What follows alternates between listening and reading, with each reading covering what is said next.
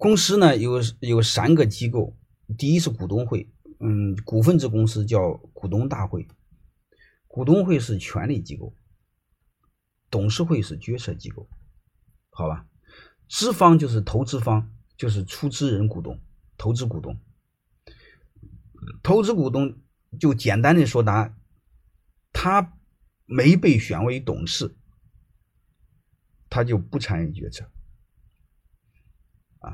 但是呢，董事会每年要给股东会汇报，如果董事会决策有问题，或者是乱搞，他在股东会里有权提名罢免董事，甚至搬到更换董事，好吧？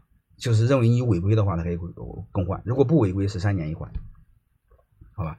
所以结论就是，投资人如果不是董事，没有权利参与决策。在这里，我给所有的股东啊，所有的老板说一句话，说一句什么话呢？就是你的股东、你的合伙人，不需要什么事都给他说。你是老板，如果你没有董事会，你是执行董事，你做你自己该做的；如果你是执行董事又兼总经理，你做你自己该做的，好吧？股东会，他作为股东怎么办呢？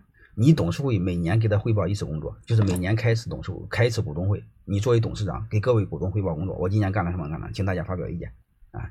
爱发牢骚发牢骚啊！刚才我的套路，反正是嗯，决策权是你的，嗯，然后他也办不了你，然后发牢骚的权是他的，你再让他发牢骚，好吧？你给做亏了的表示道歉，然后表示明年好好干，大概就这意思。然后请大家吃个饭，开开心心，啊，大概就这意思啊。